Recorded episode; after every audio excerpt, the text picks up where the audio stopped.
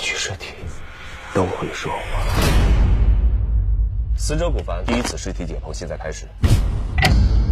沿锁骨下方切开，斧劈颅骨导致骨裂，立即治疗。心包无异常，心脏形态无异常。啊他的左脚少了两个小脚趾，继续。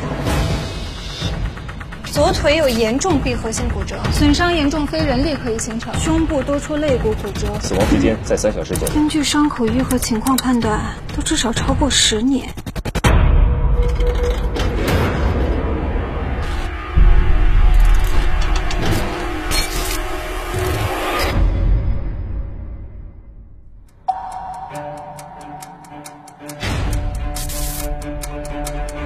嫌疑人已经认罪了，你在质疑什么？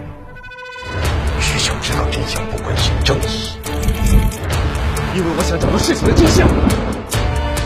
我会一点一点把你所有的秘密全都挖出来。一切谜题的背后都有着联系，只有打断他不过节的，我才能为他找到真相。